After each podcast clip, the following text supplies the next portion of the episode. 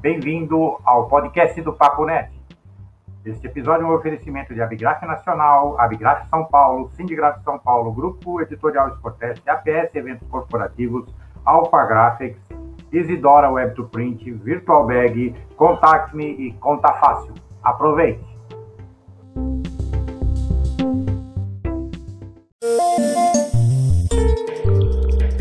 Paulo, um prazer. Papo Net. Obrigado. Olá, pessoal. Paulo daí para mais um bate-papo aqui no Papo Net. É, preocupado que a gente está aqui com a questão da educação, que é a prioridade nacional. Né? Entra governo, sai governo, entra político, sai político, é sempre a educação é, é, é o tema central, é, é, a solução primordial de qualquer sociedade. E preocupado com isso, a gente vem fazendo alguns bate-papos ultimamente aqui sobre isso.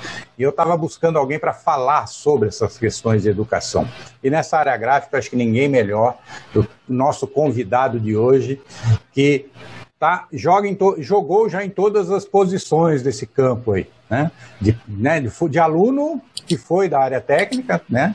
É, na, na, na, em escola técnica, depois professor, coordenador pedagógico, consultor e, e, e agora diretor de nada menos do que duas escolas Senai da da icônica Teobaldo Denigres, que também é a faculdade Senai, né, a Faculdade de Artes Gráficas, e também é, da, da, inovadora é, é escola conhecida como Senai Barueri, né?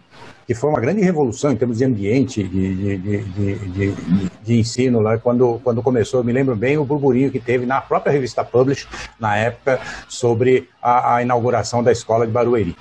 Elcio de Souza é o nosso convidado.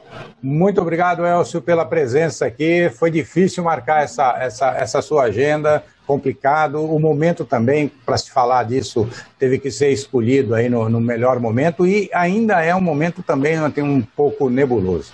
Como é que está essas questões? Né? Me parece que vocês adiantaram algumas coisas, vocês já estão é, encaminhando com algumas soluções. Me diga, me, me fala um pouco como é que está o ensino é, é, depois desse, desse momento tão diferenciado, tão inusitado que passamos com a pandemia. Muito obrigado. Ah, obrigado, Paulo, você pelo convite, parabéns pelo seu programa. É, realmente o que você comentou é, é uma situação não só como as indústrias, as empresas, comércio, está todo mundo muito perdido, né? A escola nós passamos um primeiro momento bastante é, de, de considerações e o que vai ser, principalmente porque o nosso perfil de formação é diferenciado de uma escola normal.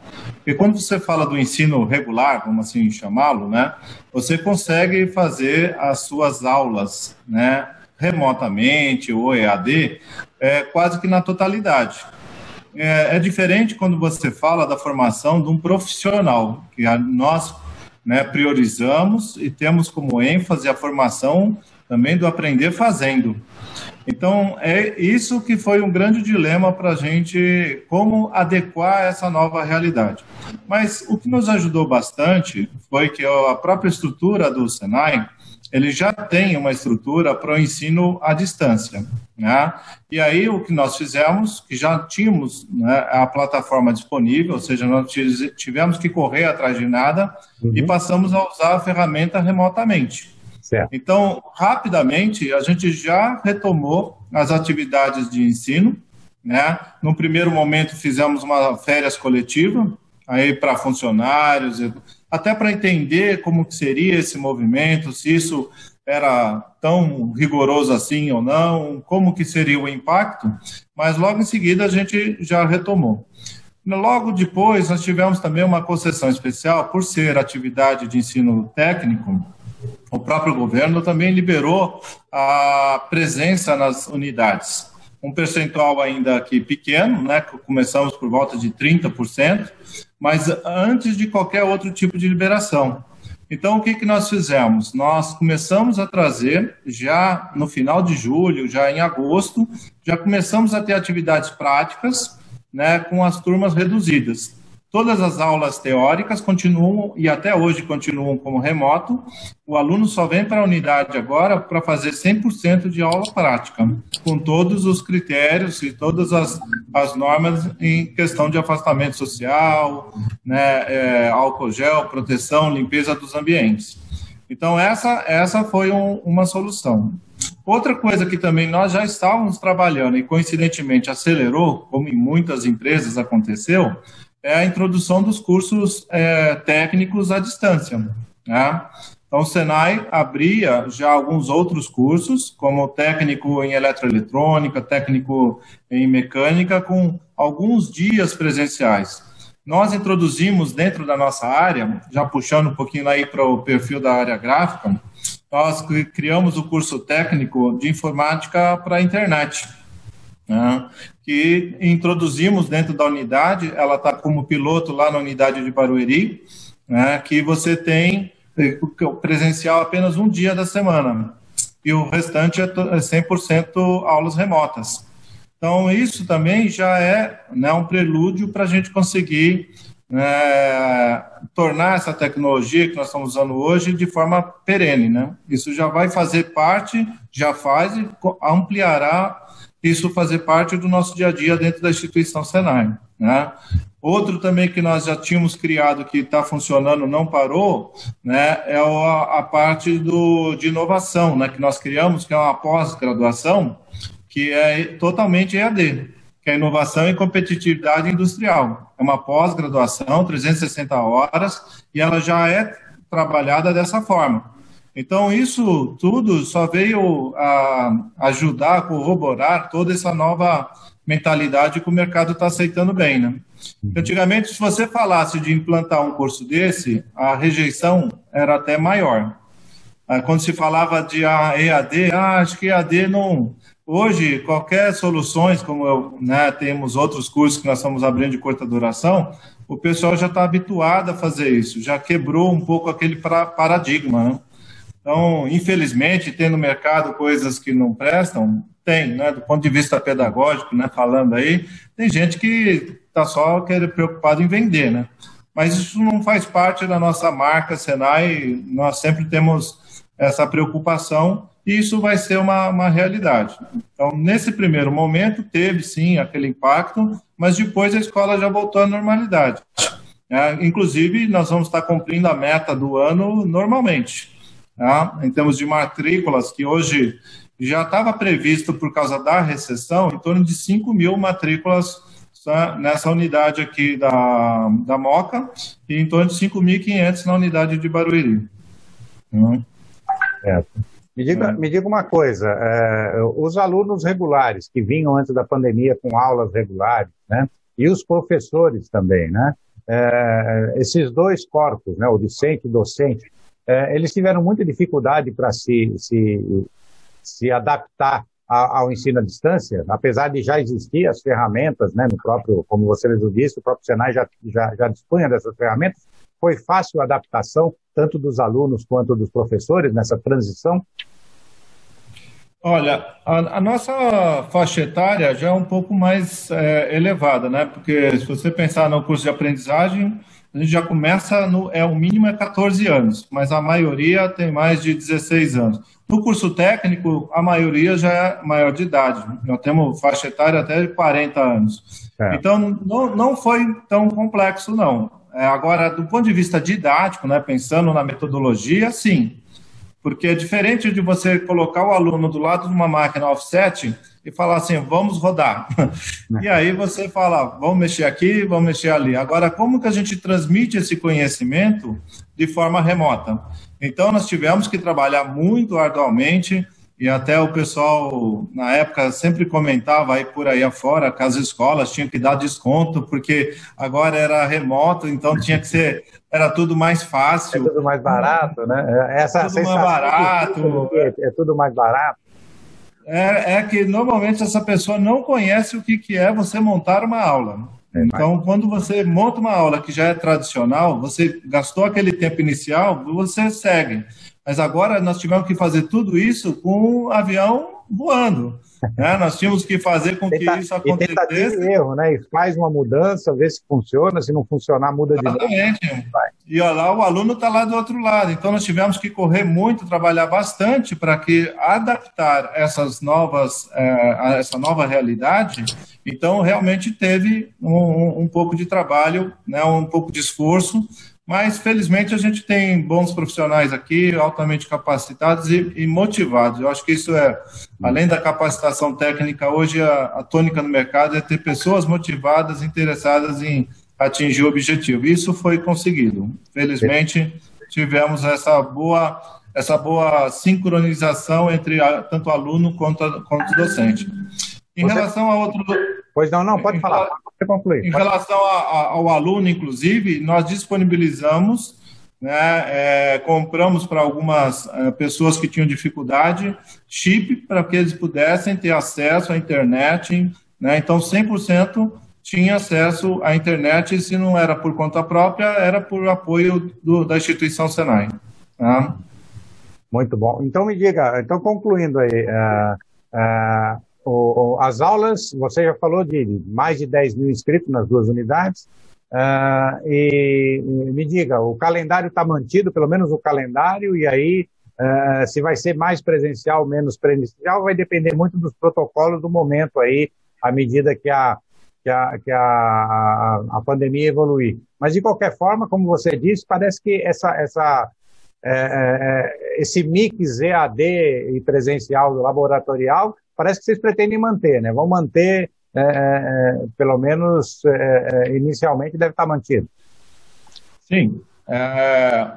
mesmo no protocolo laranja, nós já tínhamos aula presencial. Tá? Então, mesmo que regrida para o laranja, o que a gente diminui é a quantidade, o percentual de alunos dentro da, da casa. Tá? Mas como nós temos esse mix entre aula prática e a, a, acaba sendo possível você trazer todos os alunos em um determinado dia e horário, né? E você consegue completar. E então, cumprir o conteúdo. É, e cumprir o conteúdo isso. e a carga horária. É, então nós temos turmas que, em função da nossa parada logo no início da pandemia, né, que em abril nós fizemos um coletivo, né, tanto aluno como do funcionários, a gente vai estar, tá, tem turma que vai estar tá terminando no começo do ano que vem. A gente esticou o calendário, que o certo. MEC permitiu. Tá? Sim, então, nós temos turmas que retornam às aulas dia 4 de janeiro. Uhum. Tem turmas que retornam às aulas por volta de 26 de janeiro. E tem as, as turmas que iniciarão 2021, que é o primeiro ano deles aqui na casa, vão começar no dia 18 de fevereiro. Então, nós já esticamos, prevendo que ainda teremos problemas em janeiro, para que as turmas que se iniciem né, estejam um pouco mais lá para frente em fevereiro. É. E aí nós vamos terminar o ano de 2021 é, zerado. Ninguém passa para 2022 com pendência. Tá? Ah, então, esse, esse calendário né, que a gente já trabalhou, já está montado em si. Ah, mas e se acontecer de começar a fechar tudo de novo? Aí vamos ter que refazer o calendário. Bom, pelo, me pelo sempre... menos até a laranja vocês aguentam bem, né? O problema é se voltar para a vermelha, se voltar, se regredir ainda mais, né? Claro. É, ainda temos, mesmo na vermelha, a gente continua 100% remoto. Sim. O que prejudica na vermelha, na realidade, não são os cursos regulares. Regulares é aqueles cursos que é o técnico, Sim. o aprendiz, a faculdade ou pós. É os cursos, cursos de curta duração. Sim. Você tem um curso que ele vem aqui, que é o operador de impressora offset. Aí ele vai lá fazer o curso, não tem como ser 100% remoto. É Nós vamos dar uma qualificação para aquela pessoa, que ele é o operador daquela máquina. Sim. Então, esse, esse, se voltar a fechar 100% com vermelho, ele é suspenso e a gente retoma lá na frente quando voltar. Perfeito.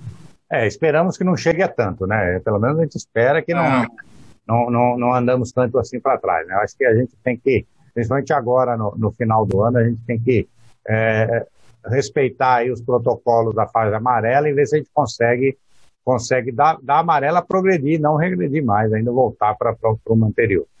Elcio, foi um prazer falar com você. Estamos chegando ao final aqui do nosso bate-papo. Gostaria de deixar aí o espaço para você é, se despedir, deixar suas considerações finais para os nossos seguidores aqui do Papo Net. Muito obrigado. Nada, obrigado novamente. Eu gostaria só de aproveitar o momento, né? nós estamos ainda com algumas inscrições para nosso curso superior, né, que eu acho que é o de tecnólogo em produção gráfica. Os técnicos já, já se, se encerraram, né, mas aí é só entrar no nosso site, né, é o sp.senai.br, e a barra gráfica, que aí você já entra direto aqui na nossa faculdade Senai, que eu acho que é um curso bastante importante para o mercado, né? E ainda temos outros cursos que nós abrimos, é só entrar lá no site, em EAD, que ajudarão né, a fazer uma qualificação melhor. Hoje nós lançamos, inclusive, da LGPD, né, Lei Geral de Proteção de Dados, tem de Empreender, Empreender Senai, que é um curso que é totalmente gratuito. Economia circular, que é outro tema, indústria 4.0, blockchain, tudo isso você pode estar se preparando, pelo menos se antenando em relação a isso daí, é para você ter um, uma, um preparo maior. Que hoje né, como sempre foi, mas cada vez vai ser mais exigido, nós precisamos de profissionais altamente qualificados, né, altamente flexíveis, para que possam, em uma situação como essa, a, se adaptarem e atingir os objetivos que a empresa precisa. Tá bom? Perfeito. Muito obrigado. Eu que agradeço. Nós é que agradecemos aqui, Elcio. Pessoal, e se vocês curtiram, por favor, deem seu like. Se não curtiram e viram alguma coisa que pode ser melhorada, deem seu dislike. É, Comentem aí o que, que nós podemos melhorar, comentem o que, que nós estamos acertando para a gente poder aprimorar. Se ainda não se inscreveram, inscrevam-se no canal, ative as notificações. Se acharam esse conteúdo relevante para as suas redes sociais, compartilhem nas suas redes, digam aos seus amigos, recomendem o nosso canal e esses episódios, esse episódio em especial, fala bastante sobre ensino, sobre educação para os seus é, colegas de rede. E como eu sempre digo, somos uma sociedade colaborativa. A humanidade é colaborativa. E a civilização é o fruto dessa colaboração. Né? Construímos aldeias, cidades, estados, países, impérios, sempre colaborando uns com os outros. E pela primeira vez na história da humanidade, temos as ferramentas tecnológicas para complementar essa colaboração, sem nos importarmos com isolamento social, distanciamento pessoal, é, fronteiras ou até mesmo idioma. Então, utilizem as ferramentas tecnológicas para colaborar ainda mais e construir uma sociedade cada vez melhor. Obrigado e até o próximo bate-papo aqui no Papo Net.